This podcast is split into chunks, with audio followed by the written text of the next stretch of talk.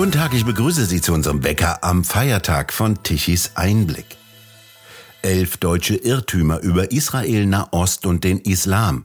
Unter diesem Titel hat Tichys Einblick Autor Laszlo Trankowitz vor kurzem eine Erklärung geschrieben über die Hoffnungen auf eine sogenannte Zwei-Staaten-Lösung, den Islam als missverstandene Religion und über die Frage, wer ist Opfer und wer ist Täter in Nahost. Trankowitz selbst war über 35 Jahre lang Journalist bei der deutschen Presseagentur in den USA und im Nahen Osten, in Italien und in Afrika. Heute schreibt er als Autor bei Tichys Einblick. Herr Trankowitz, was hat sich denn da für eine Gesellschaft im Gazastreifen gebildet? Die lebt ja eigentlich nur von den Geldern, die der Westen seit vielen Jahren dort hineinpumpt. Was ist denn das für eine Gesellschaft, aus der jetzt ein solcher Terrorismus im Namen einer Religion herausbricht, obwohl doch viele geglaubt haben, es gebe keinen Kampf der Kulturen mehr. Wie erklären Sie sich den 7. Oktober? Ja, Herr Douglas, man kann das vielleicht nicht auf einen Begriff bringen. Das ist eine, im Grunde ist das ein riesiges Flüchtlingslager, muss man einfach so sehen, äh, von Menschen, die in der dritten und vierten Generation sich als Flüchtlinge empfinden und sich eingerichtet haben, aber eigentlich nur provisorisch, weil der Traum, der lebt, dass man Israel besiegen wird und dass man dann irgendwann dieses berühmte Palästina vom Fluss bis ans Meer, also die Voraussetzung dafür ist die Auslöschung Israels, dass man das verwirklichen kann. Äh, man kann äh, sagen, das sind keine leichten Lebensbedingungen. Das ist ein äh, sehr dicht besiedeltes Gebiet. Die äh, pro, Kopf, äh, pro äh, Quadratkilometer leben da mehr Menschen als in einer Großstadt wie Berlin. Aber man hat gesehen, als die Israelis das noch verwaltet haben, dass man da durchaus blühende Plantagen und Farmen errichten kann. Äh, leider haben äh, die, hat die Hamas äh, dass sobald die Israelis abgezogen waren, das alles vernichtet. Äh, heute ist das eine äh, Gesellschaft, die beherrscht wird und kontrolliert wird und geleitet wird von der Hamas und dass sie eine Terrororganisation ist, was viele so ein bisschen bezweifelt haben, ob das wirklich gerechtfertigt ist, weil die wollen doch nur die Befreiung. Das heißt nur die Befreiung. Egal, auf jeden Fall. Spätestens seit dem 7. Oktober wissen wir, das ist eine der schlimmsten und übelsten Terrororganisationen, die es gibt. Und die Bevölkerung ist davon durchaus nicht nur beeinflusst, sondern sie wird, Hamas wird von dieser Bevölkerung getragen. Denn der Jubel, der ausbrach, nachdem diese Terroraktionen äh, äh, erfolgt waren und nachdem äh, mehr als 1000 Menschen also, ermordet und gemeuchelt wurden und mehr als 200 Menschen entführt wurden, der Jubel, der unter den Menschen ausbrach, der war eindeutig. Und äh, äh, sicher gibt es äh, auch im Gazastreifen Menschen, die gerne der Herrschaft der Hamas äh, entfliehen würden. Das hat man jetzt gesehen, als die Israelis aufgefordert haben, äh, vor den äh, Angriffen die Zivilbevölkerung aufgefordert haben, doch äh, äh die, die Stadt zu verlassen äh, und, nach, äh, nach Süden zu gehen, um, um, um äh, in Sicherheit zu sein. Da hat, äh, Entschuldigung, in Norden zu gehen, um in Sicherheit zu sein. Da hat man gesehen, dass die Hamas äh, das verhindert hat zu großen Teilen.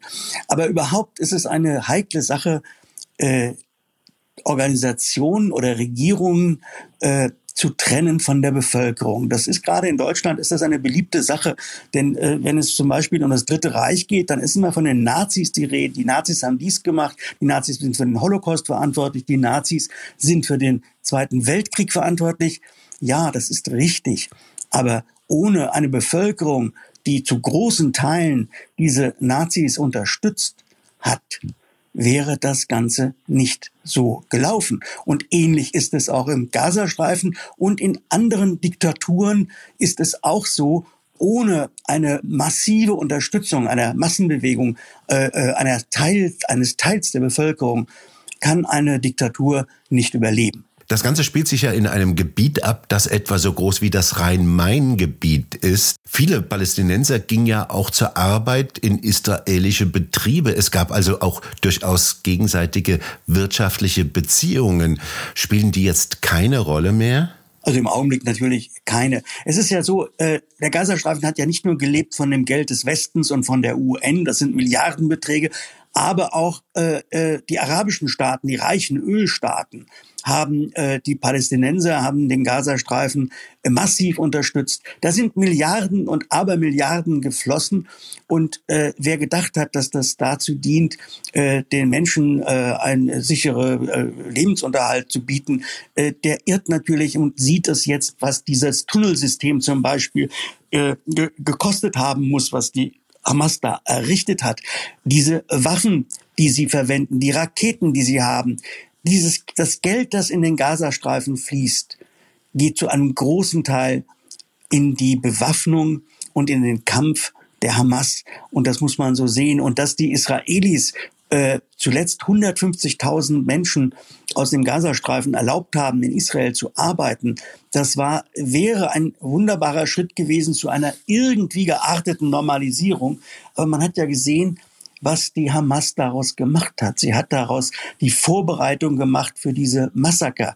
Denn die Arbeiter, die in Israel gearbeitet haben, die haben Israel auch ausspioniert und haben gesagt, in welchen Kibbuzim, in welchen Dörfern und Städten welche Menschen sind und äh, wie die geschützt sind und wo die Armee ist. Also die Erfahrung der letzten dieser, dieser Erfahrung der letzten zwei Jahre äh, mit diesem schrecklichen, blutigen Ende wird wahrscheinlich in Israel für viele, viele Jahre unvergessen bleiben. Denn das ist das, was passiert, wenn man vertraut, wenn man glaubt, es ist eine Bereitschaft zum Frieden da, es ist eine Bereitschaft zur wirtschaftlichen Zusammenarbeit da. Es ist im Grunde eine tragische Geschichte für die Region, für die Menschen. Aber diese tragische Entwicklung hat Verantwortliche und diese Verantwortlichen sitzen im Gazastreifen. Und das Ganze hat sehr wohl etwas auch mit dem Islam zu tun. Ganz im Gegensatz zu dem, was immer behauptet wird, dass nämlich die Gräueltaten der Araber in Israel nichts mit dem Islam zu tun hätten. Ich glaube, besonders bei uns in Deutschland oder im Westen gibt es diese Neigung, die Worte zu verklären, die man hört, die Reden zu ignorieren, die gehalten werden, die Ansprachen, äh, die, die Schriften, die die äh, äh, Muslime verbreiten. Man muss nur zuhören, man muss im Grunde nur lesen, was da geschrieben wird, was da gesagt wird. Denn wir und die Juden an allererster Stelle, wir sind Ungläubige für die muslimische Welt. Wir sind eine, äh, wir, wir haben nicht die Rechte, die ein normaler gläubiger äh, Moslem hat. Und das hat Auswirkungen. Seit Jahrzehnten nun gibt es diese schrecklichen Terroranschläge. Ob das in New York ist oder ob das in Paris ist oder in London oder sonst wo in der arabischen Welt. Es geht ja auch oft äh, unter, den, unter den Muslimen, wird ja auch so gemordet. Die Bereitschaft, den Kampf blutig zu führen gegen den, den man als Feind definiert, die ist halt völlig anders als im Rest der Welt.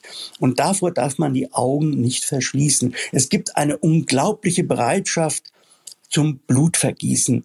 Und dazu gehört tatsächlich auch ein gewisser Todeskult. Denn der islamische äh, äh Glauben, der äh, sagt ja, dass Märtyrer sozusagen den schnellsten Weg ins Paradies finden. Und man darf das nicht äh, lächerlich machen oder verharmlosen. Das scheint offenbar viele Menschen zu bewegen und zu bestimmen. Und die sind in ihrem Handeln und ihrem äh, Kämpfen und ihrem Wüten, äh, sind sie geprägt von einer Hemmungslosigkeit und von einer Grausamkeit, die uns fremd ist. Und das muss man ganz deutlich sagen. Das ist eine andere Zivilisation, das ist eine andere Kultur, das ist eine andere Religion. Und das zu verharmlosen und so zu tun, na ja, wir hatten auch in, in, in, in christlichen, in der christlichen Geschichte gab es einige düstere Zeiten. Ja, das mag sein. Aber wir müssen von der Gegenwart ausgehen. Und in der Gegenwart, und ich spreche nicht von diesem Tag oder von diesem Jahr oder von diesem Jahrzehnt, sondern von diesen Jahrzehnten von diesen Jahrzehnten müssen wir einfach sehen, dass der überall dort, wo es islamische Herrschaft gibt, die Menschenrechte wenig Geltung haben. Und man muss sich nur anschauen, wie islamische Staaten regieren. Man muss nach in den Iran schauen oder nach Afghanistan oder auch nach Pakistan, wo die Scharia angewandt wird. Und man sieht, dass es einen sehr wohl einen Zusammenhang gibt, sowohl zwischen der Unterdrückung der Menschen als auch der Grausamkeit gegenüber den Feinden in diesem Teil der Welt. Welche Schuld trägt denn Israel mit der Vertreibung der Araber und dem Siedlungsbaum in Judäa und Samaria an dem Nahostdesaster? Das ist eine wirklich schwierige Frage, weil sie, wenn man sie äh, nüchtern beantwortet, muss man einfach sagen, eigentlich gar keine. Weil was in Israel passiert ist, ist im Grunde die Rückkehr der Juden in ihre Heimat. Aber wenn man genau hinschaut, muss man sehen, natürlich gab es in Mitte des vergangenen Jahrhunderts, und das hat sich dann auch weiter fortgesetzt, aber nicht mehr so gravierend, gab es Zehntausende, vielleicht sogar Hunderttausende von Arabern, die weggegangen sind. Einige wurden vertrieben, einige gingen weg, weil die arabische Welt suggeriert hat, bald ist Israel, bald gibt es kein Israel mehr und das wird nur Palästina sein. So begannen ja einige Kriege der arabischen Länder gegen Israel. Äh, da wurde suggeriert, äh, wenn ihr das Land verlasst, also wenn ihr Araber, ihr Palästinenser aus äh, dem israelischen Gebieten weggeht, dann könnt ihr bald wieder zurückkehren. Langer Rede, kurzer Sinn. Es sind Araber weggegangen und vertrieben worden. Aber wir reden hier von Menschen von, das ist 70 Jahre her ist, wir haben inzwischen die dritte Generation sozusagen der Flüchtlinge. Damals die maximale Zahl von der UN angegeben und von den Arabern angegeben, ist, dass 750.000 Araber damals aus den Isra aus israelischen Gebieten äh, verdrängt wurden. Das ist eine äh, Zahl, die ich für sehr übertrieben halte, beziehungsweise Wissenschaftler für sehr übertrieben halten. Aber dennoch, heute haben wir mehrere Millionen Palästinenser, die so tun, als ob sie einen Anspruch darauf haben, in Israel zu leben. In den vergangenen Jahrzehnten hat Israel mehrere Anläufe gemacht, um den Arabern Entschädigungen zuzubilligen, Land abzutreten. Sie haben ja auch Gaza verlassen.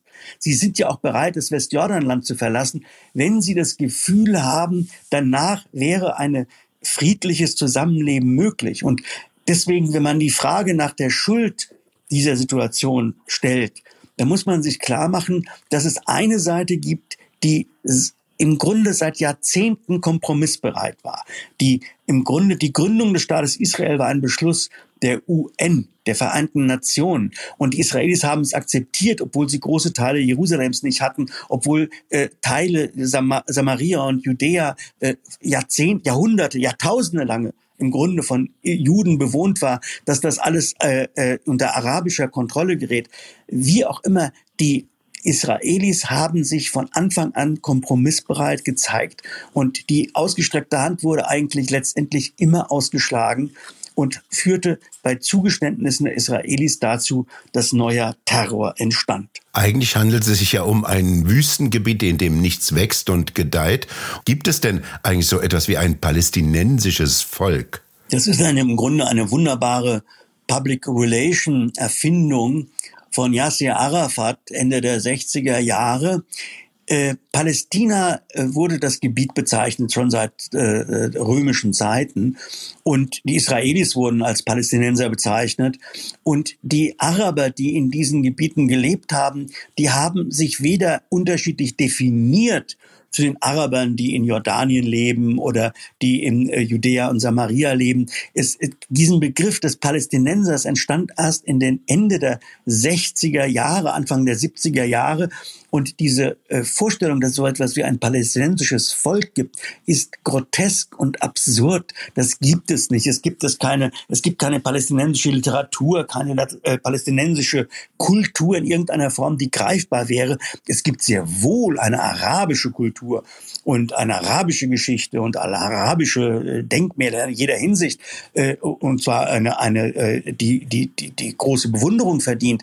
Aber das zu unterscheiden von sogenannten Palästinensern, das ist im Grunde Unsinn und ein ein, ein, ein PR-Gag gewesen, der aber funktioniert hat. Wie überhaupt die Palästinenser es geschafft haben, in den letzten 80, 70 Jahren äh, in dem Bereich des äh, Public Relation, ihre, ihre Propagandaarbeit ist unglaublich erfolgreich. Man muss ganz klar sehen, in der Welt ist eine so anti-israelische Stimmung, das ist auch ein Erfolg der Propaganda der arabischen Welt. Nun ist Israel wirklich ein winzig kleines Land und die arabische Welt ein riesiges Gebiet, das sich über zwei Kontinente erstreckt oder die islamische Welt, die von Marokko bis Indonesien reicht.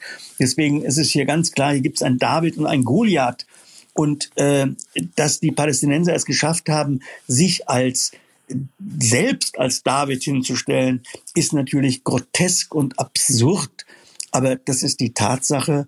Aber ein Volk der Palästinenser gibt es nicht. Und wären die vertriebenen Araber oder die Araber, die ausgewandert sind oder Araber, die ihr Land oder ihre Häuser verkauft haben an Juden, wären die integriert worden in die Nachbarländer, dann gäbe es heute diese ganze Problematik gar nicht mehr. Sondern äh, eine Ursache, warum wir diesen Nahostkonflikt haben, ist auch die Weigerung der arabischen Welt, den Palästinenser aufzunehmen und zu integrieren das äh, Palästinenserproblem wird künstlich wachgehalten. Warum weigern sich denn die arabischen Länder, die Palästinenser aufzunehmen? Ganz augenfällig ist es ja bei Ägypten oder bei den reichen Golfstaaten. Naja, also die Feindseligkeit gegenüber den Juden ist eine Jahrhunderte alte, wenn Sie wollen, Jahrtausende lange, seit, seitdem es den Islam gibt, sind die Juden äh, die schlimmsten Feinde und die, die übelsten Ungläubigen. Und insofern hat es eine ganz, ganz alte Tradition. Und die Feindschaft zu dem jüdischen Staat aufrechtzuerhalten, das scheint im Interesse ganz vieler äh, arabischer und islamischer Staaten zu liegen. Man darf auch nicht vergessen, das sind ja fast alles Diktaturen.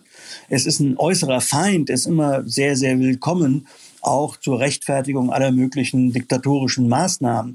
Diese ganze arabische, islamische Welt ist untereinander zwar heftigst zerstritten, aber wenn sie sich dann auf einen Punkt einigen können, dann ist es die Feindseligkeit gegenüber Israel. Und würde man Palästinenser integrieren, würde man sie aufnehmen, dann wäre dieses Instrument gegen Israel äh, würde stumpf oder würde ganz wegfallen. Menschen also als Spielmasse, als politische Spielmasse der arabischen umliegenden Länder. So kann man das ausdrücken. Es ist ähm, ein willkommenes äh, Instrument, um äh, nach innen und nach außen Politik zu treiben. Und da, das ist auch vielleicht auch ein Schlüssel deswegen, weil ein Frieden gar nicht denkbar ist, weil es viel zu viele Interessen gibt diesen Konflikt wachzuhalten. Selbst wenn es, selbst was nicht der Fall ist, selbst wenn unter den Palästinensern die Bereitschaft da wäre, mit Israel äh, Frieden zu schließen und eine sogenannte Zwei-Staaten-Lösung anzustreben, selbst wenn das so wäre, gibt es genug Kräfte, die alles tun würden, um das zu verhindern. Und wie leicht das geht, das haben die schrecklichen Vorfälle vom 7. Oktober gezeigt. Die haben gezeigt, dass dieses Gefühl möglicherweise in einer gewissen Sicherheit zu leben, weil die Hamas ja auch ein Interesse hat an Stabilität im Gazastreifen. Äh, dieser Irrtum war die Ursache, dass es so schlimm wurde und es ist ein Beweis dafür, dass im Grunde in unserer Zeit, in diesen Jahren, Jahrzehnten, ein, eine Aussöhnung zwischen Israelis und Arabern nicht vorstellbar ist. Also wird auch keine Zwei-Staaten-Lösung einen Frieden bringen? Die Zwei-Staaten-Lösung äh, ist eigentlich nicht vorstellbar. Und zwar selbst die israelische Friedensbewegung, die es früher ganz stark war, die existiert ja so gut wie gar nicht mehr, weil sie ja gesehen haben, was passiert. Aus dem Gazastreifen hat, hat sich Israel zurückgezogen, obwohl es da großen Widerstand gab in der israelischen Bevölkerung. Aber damals hat äh, Premierminister Sharon äh, das äh, beschlossen aus verschiedenen auch innenpolitischen Gründen. Und das Ergebnis war, dass die, der, der Terror sehr schnell äh, Platz gegriffen hat im Gazastreifen. Israel beschossen wurde mit Raketen, äh, Terroranschläge aus diesem Gebiet kamen. Im Grunde war dass der, der Lohn für den Rückzug war mehr Gewalt, mehr Terror, mehr Bedrohung. Ganz abgesehen davon, dass die Palästinenser offenbar nicht das geringste Interesse hatten, äh, dass äh, die, die blühenden äh, äh, landwirtschaftlichen Güter oder die kleine Industrie, die die Israelis dort geschaffen haben, weiter zu betreiben. Sie haben sie kaputt gemacht, dass sie die Synagogen angezündet haben, das ist äh, äh, schrecklich und hässlich. Aber dass sie selbst das kaputt gemacht haben, was ihnen hätte helfen können, nämlich äh, äh, landwirtschaftliche Anwesen, äh, äh, Farmen, äh, dass sie das alles zerstört haben, weil es ja die Israelis gemacht haben, das ist wirklich schrecklich und nicht, gar nicht nachvollziehbar. Was für ein Fanatismus muss dahinter sein, sich selbst von diesen Dingen zu trennen, die einem Helden helfen können. Ich glaube, wer den Nahostkonflikt verstehen will, der muss sich eins klar machen. Rationale Überlegungen haben unter den, in der, auf der arabischen Seite wenig Platz. Und das ist eine der auch bitteren Erkenntnisse dieser Tage. Wie stabil ist denn jetzt Israel in seinem Inneren? Es bröckelte der gemeinsame Abwehrwille, der gemeinsame Wille zum Kampf gegen eine feindliche Umwelt. Was hat denn das beigetragen zu dieser Dramatik des 7. Oktober? Herr Douglas, Sie haben völlig recht. Das ist eine schreckliche Erfahrung, die die Israelis jetzt gemacht haben. Sie haben die Erfahrung gemacht, dass sie in dem Gefühl, dass sie von außen gar nicht so bedroht wären. Die Raketen, sie hatten halt diesen äh, Schirm und äh, diesen Schutzschirm, diesen Abwehrschirm und irgendwo dachten sie, ja, also wir haben das Ganze im Griff und wir brauchen unsere Sicherheit nicht zu fürchten. Und deswegen wurden die Auseinandersetzungen auch im Inneren immer heftiger und so, als ob es wirklich um Sein und Nichtsein ging. Und das war nun absolut nicht der Fall. Und das ist dieses bittere Erwachen der Israelis führt tatsächlich ein wenig dazu, dass alle Seiten aufeinander zugegangen sind. Es gibt ja diese äh, Regierung der nationalen Einheit und es ist so, dass äh, die Reservisten die gesagt haben, sie würden unter der Regierung Netanyahu sich weigern, den Dienst anzutreten, wenn es notwendig ist. Die haben sich zu massenweise freiwillig gemeldet. Also Israel rückt zusammen und erkennt, dass Israel wie all die Jahrzehnte immer unter einer existenziellen Bedrohung lebt und dass innere Auseinandersetzungen nie dazu führen dürften, dass diese Stabilität, diese Sicherheit nach außen gefährdet ist. Und es gibt zwei Elemente, die Israel schwach gemacht haben. Das eine war die totale innere Zerstrittenheit, die wirklich äh, schlimme Folgen hatte, auch für die Sicherheit. Und das zweite war eine relativ äh, äh, harmlose Entwicklung, nämlich die der Fehleinschätzungen. Man hat auf der israelischen Seite Militärs, Geheimdienste, Politik den Eindruck gewonnen, die Hamas habe kein Interesse an einem großen, massiven Konflikt. Und die Hamas hat das außerordentlich geschickt gemanagt, dass die Israelis immer mehr den Eindruck bekamen, uns droht nichts wirklich Schlimmes aus diesem Gebiet. Und diese, diese, diese äh, äh, Illusion hat zu der Vernachlässigung der Sicherheits- äh, Vorkehrungen getroffen. Und die Hamas hat das seit zwei Jahren gezielt vorbereitet. Sie hat genau zum Beispiel in Gesprächen untereinander, Telefongespräche oder E-Mail-Verkehr, äh, diese, äh, diesen Eindruck genährt, die Hamas kümmere sich vor allem darum, sich im, äh, im Gazastreifen zu stabilisieren, die Lebensbedingungen zu verbessern, äh, ihre eigenen Lebensbedingungen zu verbessern.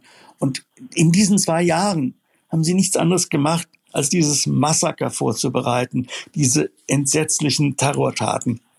Und das muss eine Lehre sein, nicht nur für Israel, nicht nur für Israel, auch der ganze Westen muss sich klar machen, dass äh, Ruhe und äh, Frieden nicht immer bedeuten, dass es so bleibt, sondern dass möglicherweise sich unter diesem äh, Mantel des, äh, äh der, der Ruhe und äh, dem Mantel der, äh, dass es friedlicher geworden ist, dass sich dahinter nur eine Vorbereitung von Kämpfen, von neuen Kämpfen verbirgt. Wie weit beurteilen Sie dies als ein reines Nahostproblem oder verbirgt sich dahinter auch ein Religionskrieg, der da sich über die Welt verbreiten soll? Also wir haben ja äh, im Grunde diese Frage, ob wir den Kampf der Kulturen äh, ob es den gibt oder nicht, der ist im Westen eigentlich stillschweigend beantwortet worden. Um Gottes Willen, wir haben natürlich keinen Kampf der Kulturen, sondern das ist, ist im Grunde sind das die Kriegstreiber und die äh, islamophoben äh, Kräfte oder rechtsradikalen Kräfte, die sowas äh, äh, beschreiben. Äh, die Wirklichkeit der letzten Jahrzehnte soll uns gezeigt haben, dass diese Gefahr des Terrors, diese Gefahr der Angriffe aus der islamischen Welt auf den Westen, dass die eigentlich unvermittert andauern. Man muss nur den Reden zuhören. Man muss lesen, was geschrieben wird. Dieser Hass auf den Westen, dieser Hass auf unsere freie Gesellschaft, diese Abscheu vor unserer Kultur, der ist tief verwurzelt in der islamischen, arabischen Welt.